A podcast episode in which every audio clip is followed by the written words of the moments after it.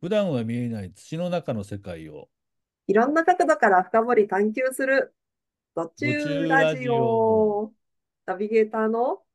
太田直樹と、山口ゆりが途中環境に関わる多様で素敵なゲストをお招きしながらお届けします。今日のゲストは、プロジェクトメンバーの今村和樹さんです。和樹さん、今日はよろしくお願いします。はい、よろしくお願いしよろしくおます。願いします。はい、これが噂の。噂の途中ラジオでございます。ね、本日はあの、え2024年の初回のですね。収録ということで、はい。明けましておめでとう方もねございますあそうですね。おめでとうございます。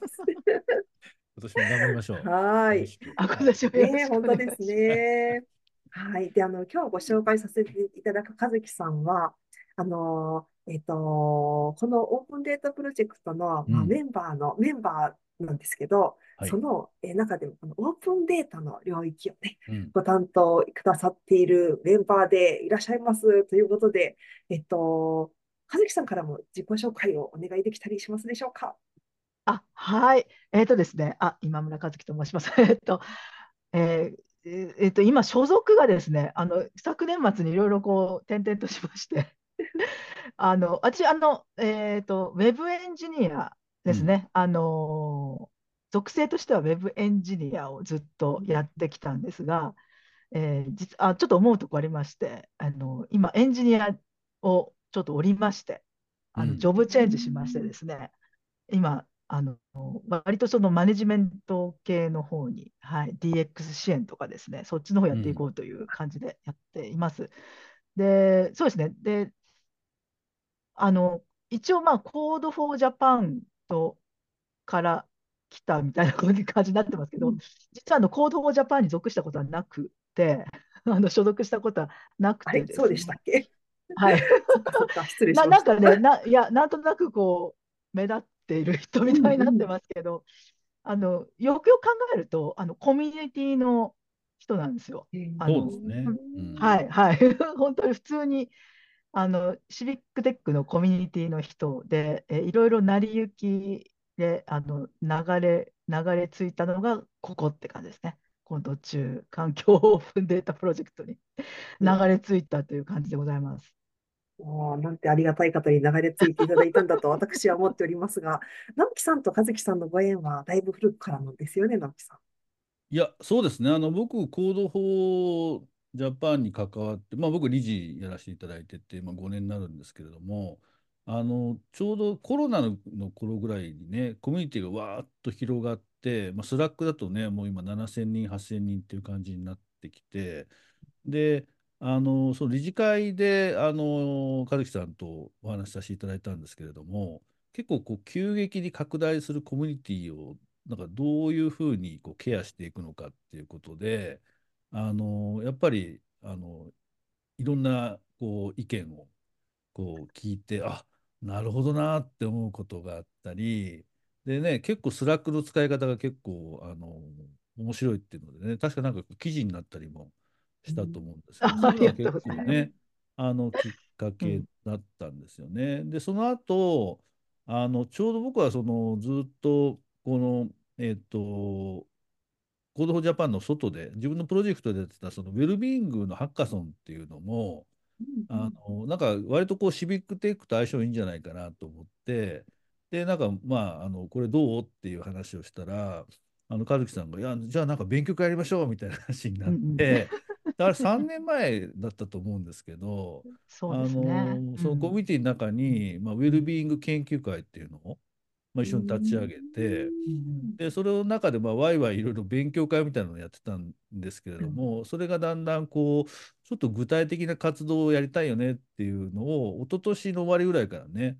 あのちょっとリビングラボっていう、その市民が参加してこう自分たちの未来の暮らしをワイワイ作っていくっていう、そういうまあ文脈の中であの話をしだして、で、去年、あの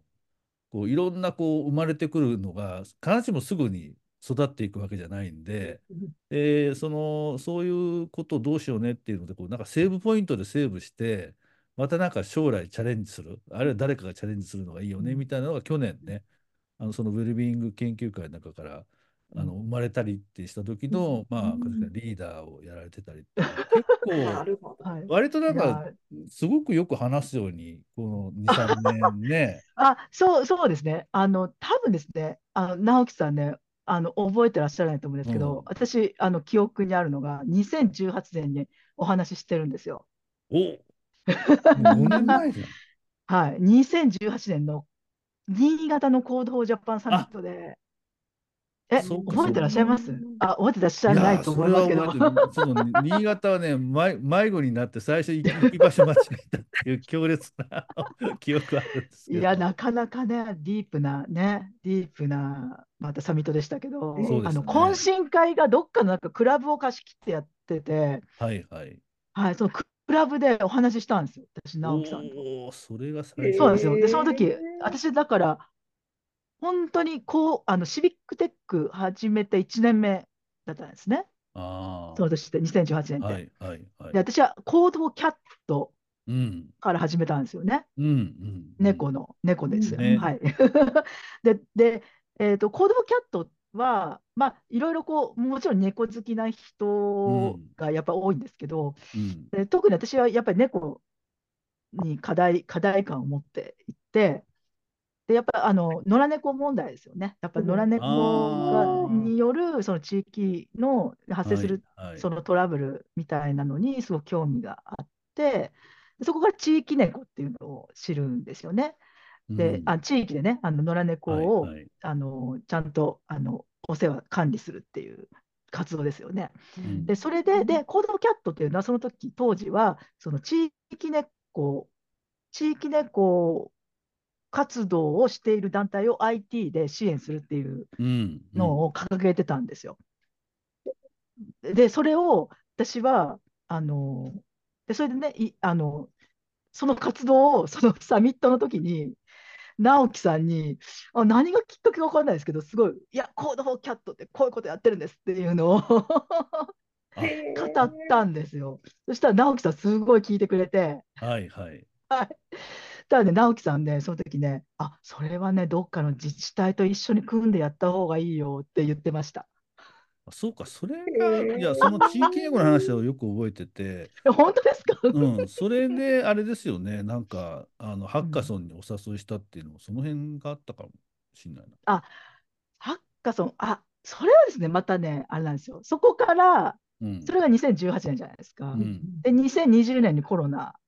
そうですね。まさしくあの東京都コロナ対策サイトっていうので、で私がいろいろこう、あのコミュニティマネジメント的なことをやったっていうので、いろいろ、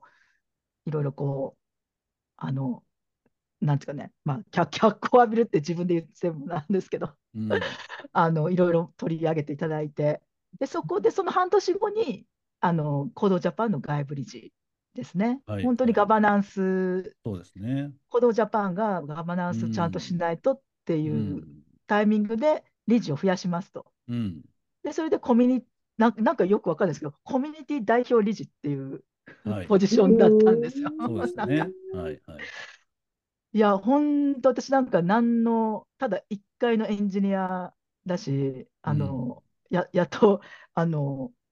な、なんですかね、いわゆる、あの、勤め人、普通の勤め人だし、なんかの代表なわけでもないし、そんな私が突然理事になって、あの、多分皆さん、どう、なんか多分、毛色違うなと思ったと思うんですけど、うん。へー。はい。めちゃめちゃ面白い。うん。そう、なんか理事だったって伺ったから、てっきり中の人だと思いきや、そうか、コミュニティの代表で理事にあそうです。就任あのをされてっていうことだったんです結構ね、いろいろ、いろんなところからあの取材とか受けたりしてて、ねあのコロナサイトでですよね。うん。でその度にあの、やっぱ Code for Japan の人と思われてるんですよね。そりゃそうですね。でよくよく考えたら、いや、私はただのコミュニティの人だぞと。いや、そうなんですよね。で、こう、いろいろ、そうそう、で、直樹さんの、やっぱり思い覚覚えてたんです、私は、その2018年に。ああ、そうかそうキャットの話を聞いてくれたっていうのをはい覚えてて、で、で、直樹さんは、でであの子供を持ってらっしゃらないらしいということは聞いていて。でそこからいやあのもうなんなんだろう直樹さん面白い人だなって思って。思ってたんです。ん、でしたはい。ね。はない。そんなご縁が発展して、そしてあの、こう途中、途中のプロジェクトで巻き込まれていただいたっていうことだったと思うんですけど、これあの、ものすごく聞きたかったのは、このプロジェクトの話を最初に聞いた時の第一印象ってどうだったんだろうっていうところ、すごい聞いてみそうたいですよね。んですけど。そうですよね。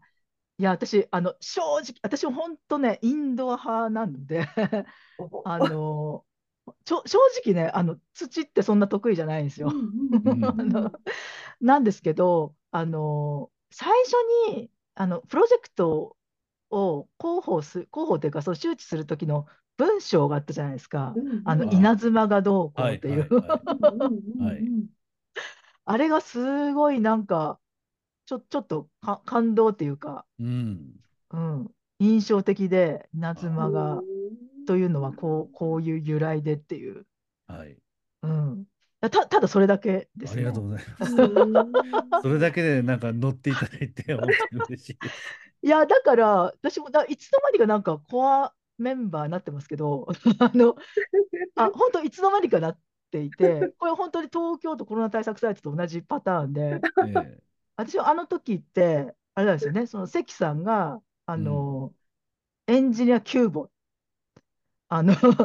あの、支給、支給募集っていうのをうん。Facebook で書いてて、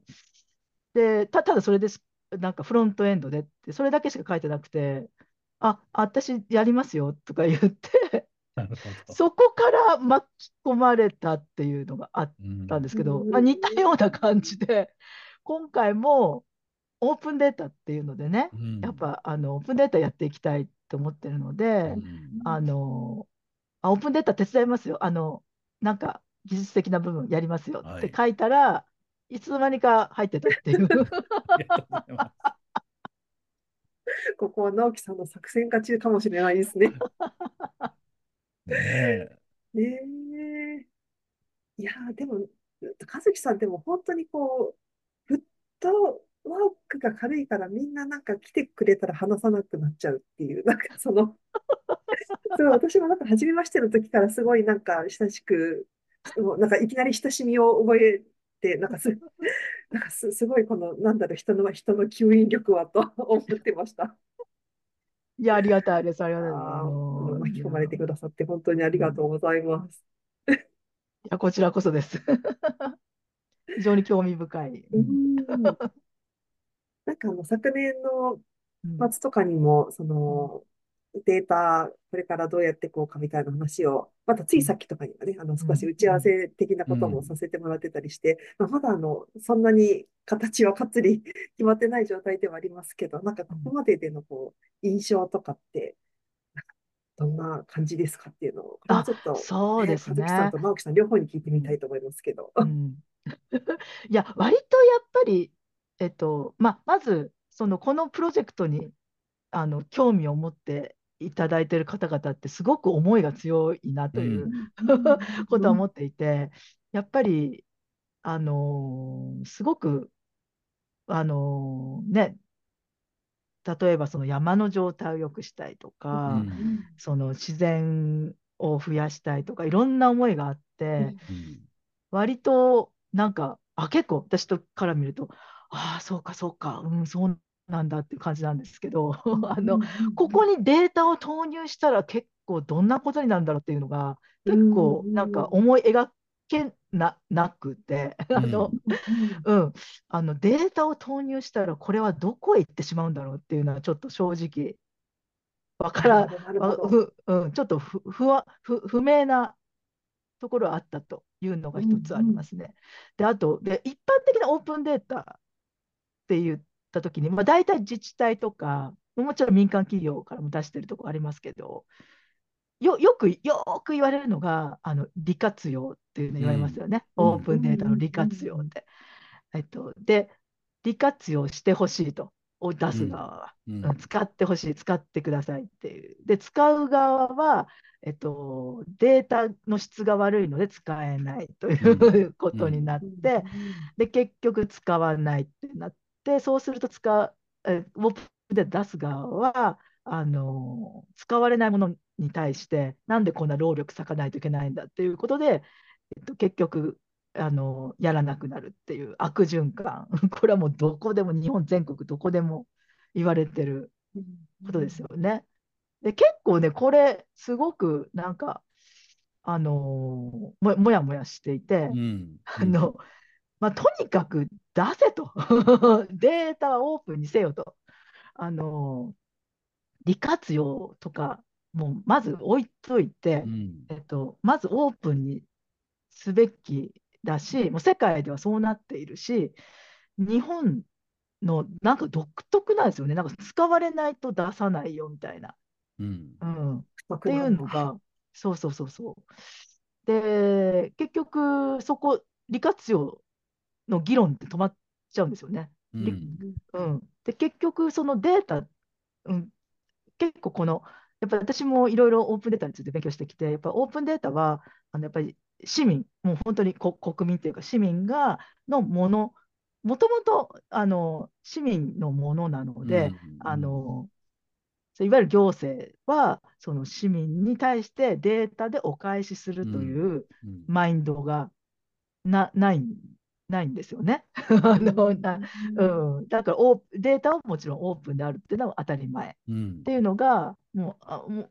それこそアメリカとかはうんそういうマインドなんですけど、なかなかそういうマインドがないっていう、そういうモヤモヤは一般的なモヤモヤですね、オープンデータに対するモヤモヤ。で、ここにその、まあ、土中環境オープンデータプロジェクトの皆さんの熱い思いの中でデータっていうのがどうなっていくかっていう、この不明瞭な感じ、うん っていうところです。なるほど。いや、今聞かれてどうですか、直樹さん。そうですね、あのーうん。いや、このプロジェクトは、そういう意味で言うと、なんかどこに行き着くか分かんない船だなとは思ってて、あのー結構やっぱ思いがね、活動されてる方はやっぱり、和樹さんみたいな思いが強くて、で必ずしもなんかその、それをデータでなんか、こう、ある種、こう示したいとは思ってない方も結構いるんだと思うんですよね。まあ、これはもう、あの、なんて、いいことだからやってるというか、あの、やるべきだっていうのが、まあ、強い思いでね、あうの、んそれは山の話にしろ、田んぼの話にせよね、うん。いろんなところでもそそういう活動があって、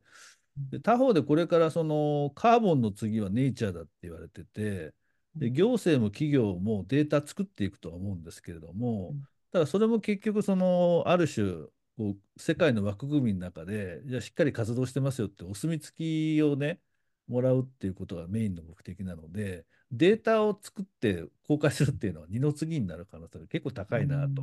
思っててでそうすると確かにオープンデータって何でやるのっていうところはあのなかなかやっぱ難しいんだろうなとは思ってるんですが。なんかまあ去年やったやつで言うと、そうですね、あの中学校で授業やった時に、まあまあ全然ね、まだいろいろこう手探りの段階で、まああの、ちょっとそういう機会いただいたんですけれども、うん実際こう測るみたいなことに対しての子どもたちの反応がすごく良かったんですよね。うん。だからああいうの見てるとやっぱりその、ね、思いだけでこうね環境の、まあ、再生活動っていうのだったり、あるいはそのもう行政企業の目的だけのためにまあなんかデータ取っとこうみたいな話よりはうん。あのいろんな人がやっぱりアクセスできるとうんいろんなこう変化が起きるんだろうなっていうのは、まあ、中学生見てるととても感じたんですよね。うんだからその辺を思った時にまあなんか、うん、原則オープンみたいな話。でしかもまあちゃんとそう相互に使えるように標準化しようねうん。みたいなところに持っていった後の世界っていうのはとってもいろんな可能性があるんだろうけれども、うんうん。まあ、ハードル結構あるんだなっていうのがだんだん分かってきたって感じですかね。そうですね、これ本当なん、なんなのかちょっとわからないんですけど、うんよくあの自治体、まああの高校3年間ぐらいやっぱ自治体とのお仕事をしていて、民民間の、えーあの民間事業者としてですね、うんはい。やっぱりあのアクセスランキングとか気になるんですよね。あのダウンロード数とかね。いや、だうん、割とそういう、まあ、KPI なのかもしれないですけど、うん、あの割とそういうの気に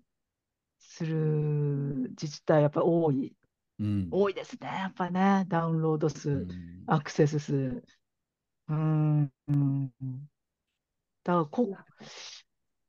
うん、だからここはなんか、結局なんか突破口はないような気がしていて、ここを気にし、自治体でそこを気にする状態なので、うん。そこで利活用推進とか、多分突破口はないような気がしていて、で、逆に、あの、この土中環境オープンデータプロジェクトって、自治体とか関係ないですよね。あの、そうそうそう。あとはね、ね。あのうん。関係ないっていうか、またがるんですよね、流域そうがなんですよ。関係ない、あれですね、行政区域は関係ないですよね。うん。そう。うんまず行政、だから何々市のた、だけのためにやるとか、何々町だけのためにやるっていうのだと、なんかあんまうまくいかないうん、うん。ところはそう思いあります。し、うん、うん、今のところあんまり行政が関係ないかな。でもまあなんか、まあうん。広く言うと結構ね、あの国とかはデータ持ってたりもするんですけど、そうですよね。うん、だ割となんかここ突破口というか、広域で考えるっていうのは一つ突破口かなと思思いますね。う。うんん、そうですね。うん、うん。その、閉じられたところうんだけで議論をすると、その、やれ、役に立つか立たないかみたいな話になってしまうけど、うんなんかちょっと別の目線がある初のそうですね試みなのかもしれないですね。そうですね。うん割とほら、やっぱ割り、うん、あの、行、行政の方、ね、あの、公共に勤めてる方、うんうん中が、中の方からしてみれば、そのうん。自分の仕事の範囲って、やっぱり行政区域うんうん。の範囲なので、うん、あの、そうなんですけど、そこに住んでる人って、割とな、ないじゃないですか。うん。あの、区、区、うん。区境とか、あの、えうん。駅とかも、あの、南口は他の区で、あの、北口、北口は隣の区でうんって言った場合、別になんか、ね、あの、確かに。生活圏として、確かに。南口のスーパーに行くのも、北口の 居酒屋に行くのも一緒じゃないですか。そうですね。あの自分の生活圏で。でも、なんか行政区域がうん、別なので、うん、な、なんか制度が違うとか、う、うんんそ、それはあんまりやっぱり生活してる人にとっては、あまり意味がない、ないというか、うん、な、ないので、こ、これがこういうなんか、この、ね、あの、河川とか流域とかのうんっ、ていうのがかなりちょっと近しうんいかなって思いますね、この。考え方。うん、自分の生活圏っそうですね。ていう。うん、なんかあのちょっとブレストみたいになっちゃいますけど、こうう利活用がまあ分かんないとデータ出せない作れないってなるとこうねみ鶏卵みたいになっちゃうんで、うん、そのなんか利活用はまあなんかあんまりまだよく分かんないけれども、うん。データ集めるのが楽しいみたいな話がね、あうん。るといいなと思って、うん。その自分の生活圏の中のこう流域、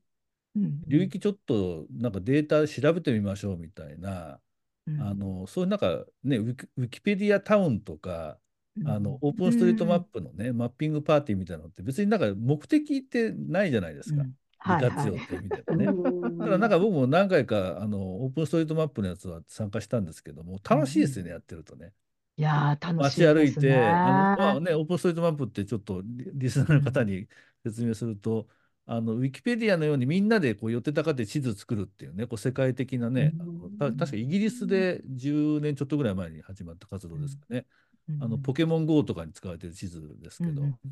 であれってなんかこう街を歩いてこうね記録取って地図作っていくじゃないですか。うんあれ自体が結構楽しいですよね。なんかいろんななんか僕は中学生の子とかと一緒のグループで神社行って、なんかこう、あの、測って、なんかいろいろ地図作ってったの。結構楽しかったんですけど。う、んああいうなんか楽しい活動として、なんか流域のね、まあ、必ずしもその行政区域またがるような、あの、うんね、沿わない、あの、データ取っていくっていうのが、なんか中学生とか高校生とかも一緒になってやっ楽しいみたいな話になってくると、うん。なんか面白いかなとは今話聞いてて思ったんですけど。そうですね、本当、うん、地図とかね、私前、あの佐賀の、うん。あのな街中プロジェクトっていうのではい、はい。呼ばれて行ったんですけど、うん。やっぱり子どもたちがすごくこうマンホールとかね、マンホールの位置とか、うん。あのあと、その、なんですかね、ここにガス管埋まってますみたいなのあるじゃないですか、うん。あのうん。マンホールに近いやつで。うん。あと街灯とか、あの、あれをマッピングするのにものすごい一生懸命やってて、子供たちが。うん。確かに、あれはいいですよね、ね。本当に。この間あ夢中にのなって。うんうん。群馬でやった時もね中学生に、うん。まあ、事前課題ってやってもらってうんうん。こう湧き水とかのね場所を調べて、どどんな土地なのかっていうのをうん。あの写真とか絵でね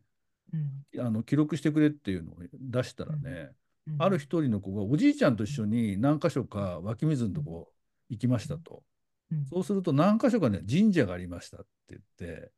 でその神社がある地形はこんな地形ですみたいなのをねやってきてくれたんですよ。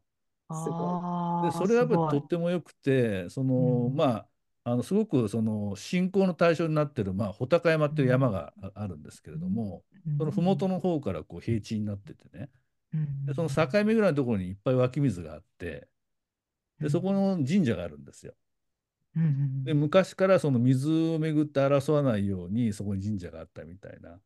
そういう話がだんだん出てきてね。うん。でそうするとやっぱクラス盛り上がってあそうなんだみたいな。あの まあ利根川のね群馬県の源流なんですけど、うんうんあそういうのってすごい盛り上がりますよね。あ、楽しいですよね。ね。確かに、うん。ゆ湧水マップみたいな感じで、コンプリートするためにこうコレ、コレクションしていくみたいな感覚。うん。確かに確かに。ただその時はとなかったんですけど、あのうん。割と群馬県ってあのまあ な言っていいのかまああのあんま別に変な話じゃないですけど、まあ総理大臣も多くて土木がすごいんですよ。ううんん。そうするとまあそこの地域ではまあその時はなかったんですけど、いやなんか湧き水出なくなったみたいなね、話もあり得るわけじゃないですか。こうね、やっぱり最近やっぱりこう雨がひどいから、こういろいろ山の斜面とかこう固めていくとそれ出なくななったりするじゃないですか。あるいは大きな道通したりすると、まあ、そういうのもね湧き水マップ作ると分かりますよね。確かに。分かってしまああ。水が止まったみたう。いなね。うんあとなんか、そのデータを作るっていう意味で言うと、割とその自分一人じゃなくて、なんかみんなのが集まって、最後にいろんな人のが集まったのが、わっと可視化されて、うん。それが、うなんか一つの地図上にいろんな人がそうですね。ポイントしたデータが集まってるっていう様子を見るっていうのも楽しいのかもしれないですね。すね確うかにねん。みんなで共同作品を作ってるようなあ感覚うんうんにねなっていくんでしょうね。あ、そうですね。まさしく。だ私もだからコードフォーキャットが、その本当うんコロナの前ですけど、うんはい。あの、まさしく自分たちででデータを作るっていう、まあ、市民がデータを作るっていうのを一つ、あのう、んなんですかね、う売り、売りポイントとしていて、そうなんですね。はい、そう、そうなんですよ。あの、それ、うんそれっていうのも、その、まあ、さっき最初にその地域猫活動をしてる団体を支えるみたいな言いましたけど、うん。結局地域猫活動してる団体をってすごくやっぱり厳しいっていうか、その、うん。やっぱりいろいろ大変なんですよね。で、そんな簡単に IT で支えるっていうのがでなかなか難しいと。うん。でそうなった時に、その、まあ、そもそも不幸な猫を減らしたいんだっていううん。ことに行き着いて、じゃあそのどうやったら不幸な猫を減らせるか、そのうん。猫は、猫はどうや、どうや、まずだから適正な飼育の方法うんを、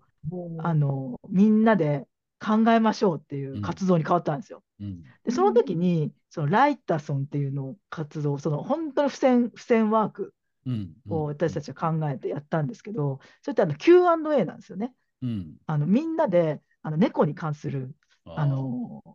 疑問、質問を書いてくださいと。うん。で、それに対して、じゃあ、分かる人、これに対する答えを書いてくださいっていうので、でそこでふ山のように付箋が集まるんですけど、でそれをみんなでデータ化するんですよね。面白い。で、それを、あの当時だから、当時、えーまあ、そういう、なんですかね、いわゆる Q&A、えー当時の、まだその、今みたいに生成 AI とか出る、あの、台頭する前の、うん。あのうん自然言語処理の、あのそういうシステムにぶっ込むと、ああのチャットボットができるんですよ。おー。あのみんながデータ化した質問うんと、うんでみんながデータ化した答えが、うんちゃんとチャットボットになってるんですよね、うんそれが。なるほど。で、それが、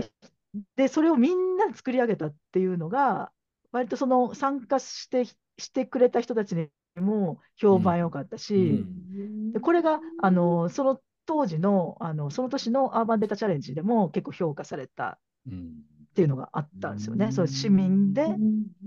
データを作るっていうなのが。るほど。はい。それを思い出しました。そう、コロナ前はそんなことやってました。か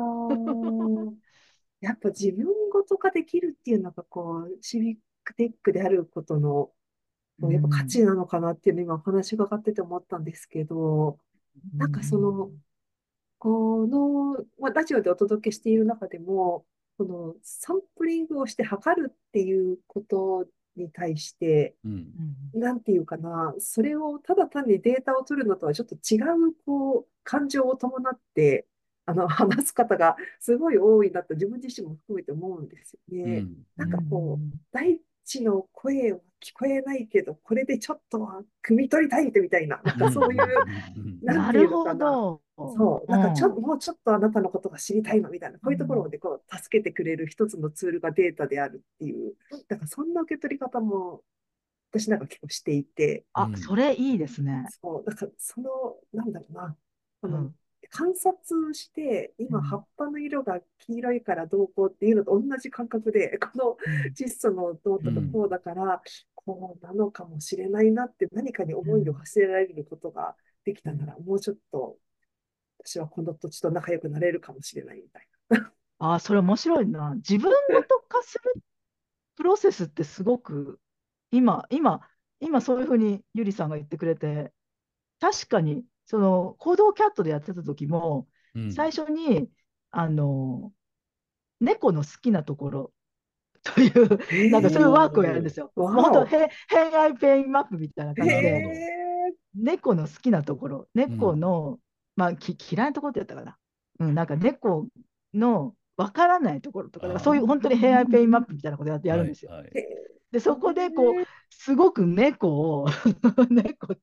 猫をぎゅっとこう自分にこう、なんかうんうん自分のこう、なんか思考にこう組み込んで、うん あのそこからそういう Q&A のワークをやるんですよね。なるほど。あ、なるほど。今、今言われて、ゆりさんに言われて、なるほどね。で、割とあの、その行動キャットがやっていたライタソンって、その猫だけじゃなくて、あの、実はあの、いろんな自治体のにうん。お呼ばれしてですね、あの、そこの、あの観光をテーマにやったりとかしてたんですよ。それも、だから最初、あ結局、だから、えっと、Q&A をさい最後にそういうチャットボットを作るっていう、そういうフレームは、フレームは同じなんですけど、うんうん。その自分の、えっと、行きたい、気になるお店とか、あの、あのラーメン屋、あ、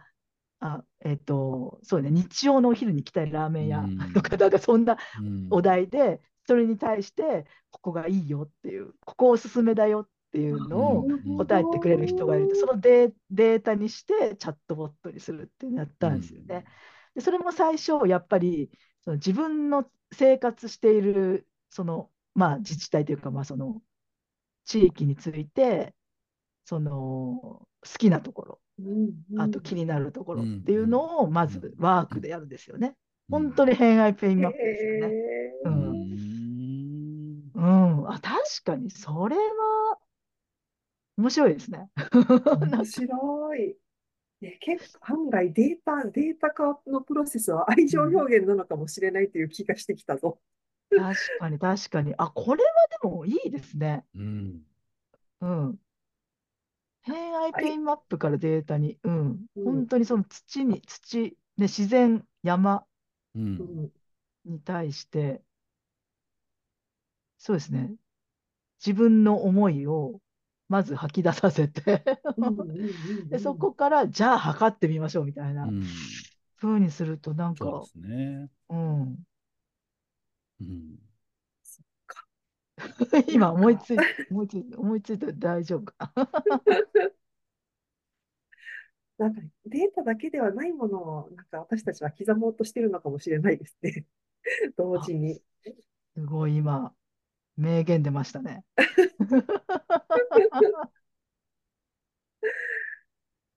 いやー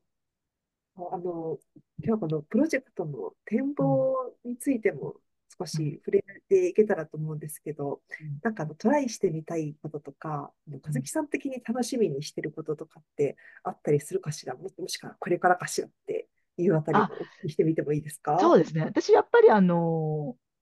すごくやりたいのが、あの、標準化なんですね。あの、フォーマット、フォーマットを作うんる。あのフォーマット、え、え、いろいろね、あのい、有名、有名とか、まあ、有名どころ、日本国内で有名どころで言うと、あの自治体標準オープンデータセットっていうのがうん。あるんですけど、あの今デジタル庁、昔は総務省かな、うん。あのから出ていたあの自治体でこういうオープンデータを出すといいですよっていうセットがあるんですよね。うんうん。で公共公共施設一連とか、うん。あと AED 設置場所とかうん。あのあるんですけど、それのあのこういうフォーマットで作りましょうっていうのがあって、でそれをフォーマットで作る、あの本当にその、えーと、なんですかね、名前とか住所とかそういうね、うん緯度、経度とかうんそういう、そういうなデータ項目定義書っていうやつですけど、それのこの土中環境バージョンを出したいっていう、はい。もうど真ん中ですね、きっとね。ね。結構これはま、はまってるっていうか、この標準、標準化って言ったらね、今、本当に自治体の皆さんは、あの、自治体システム標準化 が来年、再来年とかでやんないといけないみたいな話で盛り上がってますけど、うん。いや、結構私もここやり、チャレンジしたいところですね。あうん心強い。いかがですか、直樹さん。いや、あのーやっぱ話してみると本当にどんどんいろいろ広がっていくなと思って、そうですよね。まずまあ、そのい一個前の、なんていうんですかね、こう、データ取るっていうことが、まあなんかね、人と自然の関係っていうのを、まあ、強くしていく、まあ自分ごとにしていくみたいなのも、まあな改めてなるほどなと思ったし、あのただそれでいろんなデータが集まってきたときに結局そのデータが使えるものになるかならないかっていうので標準化っていうのがすごくとっても大事だなっていうのも思ったのでなんかそこはすごく楽しみではありますよね。うんなんとかそのねあのでもやっぱり結構あの生態系のデータ持ってるのは行政とかね企業が多いと思うんで何に使うのっていうのをねそれでどうやって突破していくのかっていうのがね ちょっと今年そうですテーマになると思うんね。ですけど。ううん割とあの、まあ自治体あるあるなんですけど、あの、よその自治体、前例があると安心するっていうのあるじゃないですか。ありますね。はい。他の自治体がやってることを、まずリサーチして、あの、うちでもやるみたいな、割と近道なんですよね、それが。そう。ですね。で、そうすると、あの、よすうん。ここの自治体でこういうデータセットをやってるよとか、こういうデータ項目でやってるよ、定義書でやってるよってなると、うん、あの説得力が増すっていう。そうですね。で導入しやすいっていううんね、のがあるので、うんそれで結構ね、あのこのど本当に土中環境、窒素とかはのい。データセット、あのデータ項目、定義書があると、うんあそこはこれでやってるから、うちもやろうよみたいな話が通しやすいっていう状況は生まれやすいんですよね。うんうんそうしてどんどんの標準化されていくんですね。ねそのうんて天群データとかもね、なんか静岡とかそういうね、ある地域でのバーッとこう始まっそうですね。てね、うん広がっていったりもあるから、うまあん。なんかあるところで、まあ、特に今回のテーマはね、流域とかってあのうん。絞ってやった方がね、うん。具体的で面白いから、うん。あのそれはすごくいいですよね。今なんか標準化の話伺って、うなんかそん、の、ひょっとしたら場所はその、遠ちょっとその同じ流域でも遠くの場所だったりとか、もしかしたら別の流域だったりするかもしれないけど、なんかその標準のフォーマットでつながってると、なんかそれがこう、もっとこう、大きいもの、こうすぐそこにあるちっちゃなものから、大きなものにこうつながっていくってうん、いう、かん、そのつながりしろ、なんだこの標準のルールはってなると、なんかそこ、そこに紐づくいろんなものがこう、大きなものにくっついてつながっていく感っていうのも、なんかか、か感じました。なんかそのうん。要なんだろうなと思って、標いや、ま準データ。さしく、まさしく、そこが、結局、シビックテックとか、あの、市民エンジニアはそこに魅力を感じるんですよね。そん。の、一個の自治体、うんとにかく全国だとか、あの横串を指した広域で見たいっていうのは絶対あるのうんで、世界と比較したいとかね、うん。海外と比較したいとか、ん、そっ一個の自治体のデータか。を見てる人って多分ほとんどいないそっかそっか。すよ。いろんなデータを掛け合わせるっていうのをエンジニアはやるので、まさしくそれが可能になるんですよね。今、ゆりさんが言っていた、いか。ろんな流域、それこそいろんな流域を比較したいっていう人も出てくるでしょう絶対し、出ます、絶対出うんます。それこそ世界のね、せ世界、世界どこだ素敵。うん、うんメコンうん。川？わかんないけど ね、なんかい絶対で出てきますよ。うん。なるほそれこそ利ど。活用じゃないですか。いや、利活用ね。突破口じゃないですか。うんうんうん。うんうん。シシンクグローバリー、アクトローカリーがであ、きる素晴らしい。ところかもしれないですね。うん基準があるうんことで。いや、やっぱりオープンデータ、ワクワクするなぁと、今改めて思っております。いうんや、あの、と言ってるうちに、そろそろ、うんあの、お時間も近づいてきましたので、あの、このラジオにご出演の皆様は、あのリスナーへのメッセージも最後に頂戴をしているんですけれども、和樹さんからもお願いできますでしょうか？え、なんだろう。リスナーへのメッセージ？いや、もうね、あのーな、なんだろうな、よく、あ、ちょっと、ちょっとずれ、ず、あの、いい。今までの話とはまたちょっと違う話しますけど、あの、こういうね、あの、プロジェクト、あの、いわゆるその、コミュニティから生まれるプロジェクトって、割とその遠巻きに見てる人って絶対いて、うん、あの、興味あるんだけど、ちょっと近寄りがたいとか、うん、どうやってジョインしていいかわからないとか、うんどうやってコミットしたらいいかわからないっていう人絶対いる、いるんですよね。うんうん。でも、あの、あの、やりたいっていう気持ちが全てなので、それしかないので、あの、例えばその、あ、あ、お声掛けくださいっていうのは、あの、もう声かけないので、あの、お声掛けくださいって言っちゃダメです。あの、皆さん、あの、やりたいんだったらもうやりますと、やりたいですっていうふうに言って、お声掛けくださいじゃないですよ。お声掛けくださいって言っても誰も声かけないですから。なので、あの、本当気になることはもうどんどんもう、やりたいっていう気持ちだけで来てください。いやという、はい。いや、もうじゃあ激アツなメッセージだな。なんかちょっとしびれました。さすがあの、あまたのコミュニティを真似ていらっしゃった あずきさんだなと今、じんわりきました。いや、本当、あの、興味ある方はぜひ、あの、ダイブしてきていただけたらと思います。いやー、素敵なメッセージありがとうございます。ぜひ、直樹さんからも、本日のララップアップコメントをお願いいたします。いや、あのーちょっとね、僕今、かなり考えがまとまってないんですけど、かなりなんかね、お大きな方針、方向転換っていうか、僕割とまあ、真面目にね、あの、割とこのプロジェクト去年の夏立ち上げた時は、利活用はもうちょっとちゃんと考えなくちゃいけないなってやっぱ思ってたんですけど、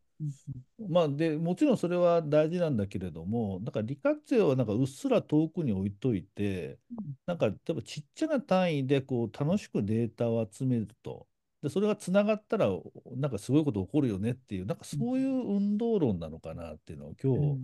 和樹さんの話聞いてすごい思いましたね。うん、なんかそれがなんか、うん、な、なんか腹落ちしたっていうかね。うん。で、その時にその個々のやっぱり参加した人にはな、なんか変化が起きる。何かがそのね、さっきの猫の話じゃないですけど、まあなんか自分が暮らしている地域だったり、なんかね、その土地との関係みたいなのが何何かが起こるみたいなことをちゃんとこう進めていけるような話になって、でまあ多分遠巻きに見てる人も参加しやすいようなこうね場になっていくっていうのが結構鍵なのかなと。そうするとなんかどっかなんかこうね乗っかってくれるような企業とか自治体っていうのが出てくるとなんか少しこう突破口が開けるのかなっていうのは本当に今日ああそうなんだと思って。だいぶちょっと最初に自分が考えたこととは、いい意味で結構転換していくんだなっていうのはとっても今日ははい。いやー嬉しいですね。うん いや嬉しいですね、中野月さん。嬉しいですね。嬉しいですね。決して真面目に考えないと言ってるわけじゃないんですが、はい、まあ、利活用も見据えながらね、でもあのそこにその手前にもこう価値がある活動というか運動論な予感がしておりますので、うんはい、こんなプロジェクトをぜひ引き続きねみんなで進めていけたらと思います。うんいや本当に今日はい、は楽しみ葉月さん。素敵なお話をいただいてありがとうございまありがとうございましたぜひこれからもはいよろしくお願いいたします。はい、よろしくお願いします。さて、それでは、えー次回も私たちのすぐ足元にある土の中の深い世界と土を取り巻く広い世界を一緒に覗いていきましょうということで、えーリスナーの皆さんもご視聴くださって本当にありがとうございました。また今年もよろしくお願いします。